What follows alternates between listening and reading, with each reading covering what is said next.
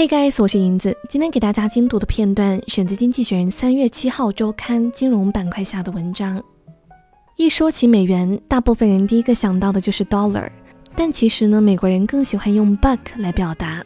buck 这个单词原来的意思是公路，在美洲的殖民时期，土著们会用鹿皮来充当货币，久而久之，buck 就用来指代后来的美元。再来看文章的标题：Where the buck stop? Can America's banking system keep cash flowing if activity dries up? Dry up 这个词组，相信很多人在高中的时候就学过了。它表示干涸、枯竭。此外，它还表示消失、停止，所以在这里是指商业活动消失。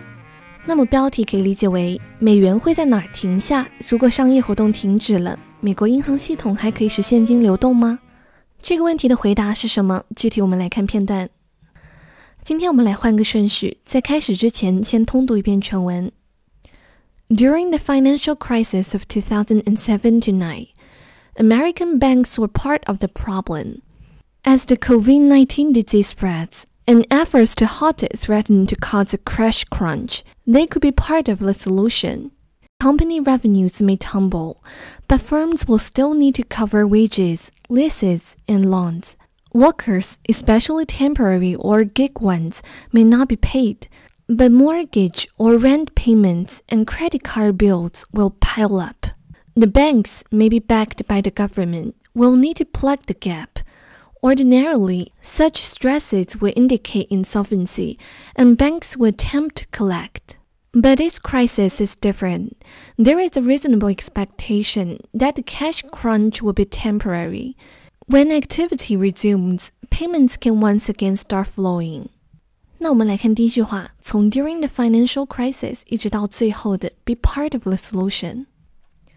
先来看第一个词 COVID-19，大家一定要知道，新型冠状病毒除了 novel coronavirus 之外，还有一个名字是 COVID-19，这个是世界卫生组织给病毒取的名字，而且这个说法也很常用。继续看下一个单词 halt， 它做动词的时候表示停止、终止，对象可以是某个活动。生展还有发展的一个过程，它的用法是在后面直接加上名词，表示阻挡某个事物。所以 halt somebody 就是挡住某个人的去路。下一个词是 crunch，它做动词的时候表示吃东西，而且发出嘎吱嘎吱的声音，像吃薯片呀、吃苹果的时候都有这种清脆的声音。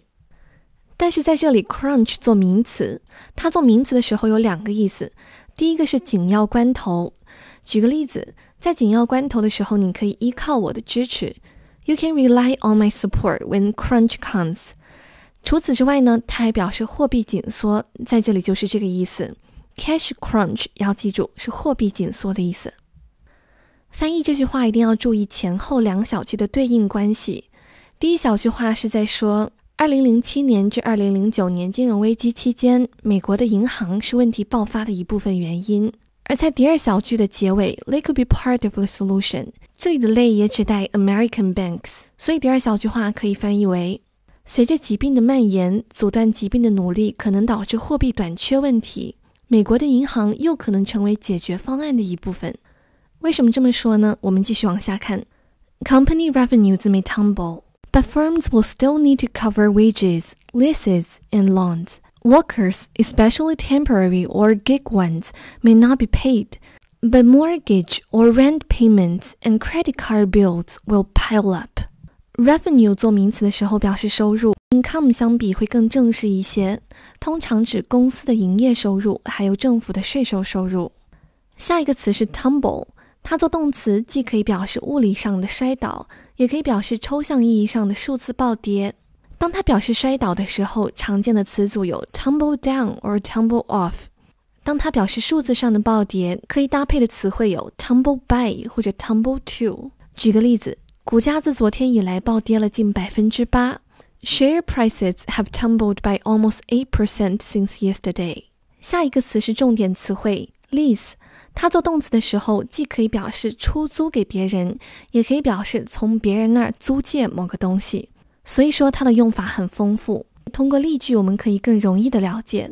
他想把公寓租给学生，那我们就应该说 He leased an apartment to students lease 跟 to 搭配表示租出去。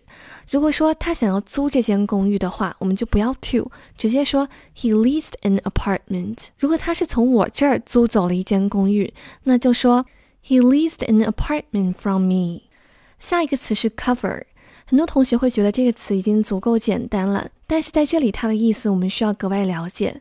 Cover 除了盖住、遮住之外呢，还表示 pay for something，支付某个东西。所以在这里是支付工资、租金和贷款。下一个词 temporary 要注意它的发音，它做形容词表示临时的，临时的工作就是 temporary job。下一个词 gig，它做名词本来的意思是工作、演唱会。在这个 gig 后面有一个 once，这里的 once 指代的是前面的 workers 工人，所以 gig workers 肯定不可能是演唱会工人。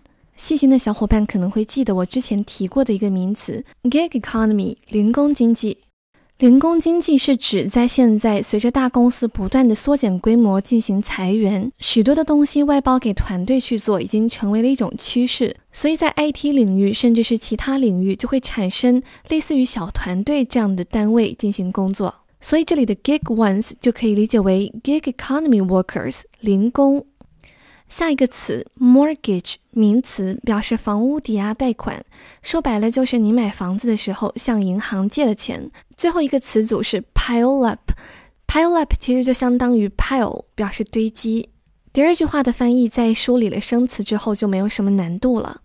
公司的收入可能会下跌，但是他们还是得支付工人工资、房租和贷款，而工人们，尤其是零工还有临时工，可能拿不到工资。但是房贷、租金以及信用卡账单仍然堆积如山。The banks may be backed by the government will need to plug the gap. Ordinarily, such stresses will indicate insolvency, and banks will attempt to collect. 先来看第一个词 back，大部分人熟悉的是它的副词意思，在什么后面，但它的动词意思也很重要，相当于 support 支持。首相得到了两方政党的支持。 就可以说成 The Prime Minister is backed by both parties。在某件事上支持某个人，可以说 back someone on something。下一个词组 plug the gap 表示提供缺失的东西，填补空缺。英文意思就是 to provide what is missing from something。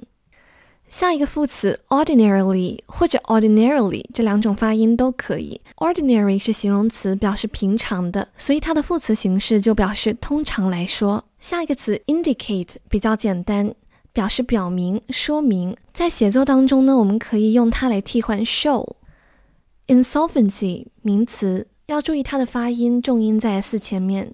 它有点像我们刚刚讲过的 cash crunch，表示资金短缺或者资不抵债，也就是 bankruptcy。最后一个词 collect 在这里不是指收集，而是指银行回收现金和资产。所以第三句话可以理解为，可能由政府支持的银行将需要填补这一缺口。通常这样的压力将表明资不抵债，并且银行将试图回收外流的现金。But this crisis is different. There is a reasonable expectation that the cash crunch will be temporary. When activity resumes, payments can once again start flowing. 这句话的生词不多，我们只要看最后的一个词 resume。小伙伴可能会觉得奇怪了，这个词的发音难道不是 resume 吗？ 确实是这样的。当这个词发为 resume 的时候，表示简历。但是很多人不知道的是，简历这个词是来自法语。这个单词的最初写法在 e 的上面是有一个符号的，大家可以看底下的笔记。但由于拼写的不方便，人们渐渐把头上的两个符号给去掉了，所以看起来就跟 resume 一样。而 resume 这个单词本来的意思是重新开始。To start something again after stopping，在短暂的结束之后继续重新开始。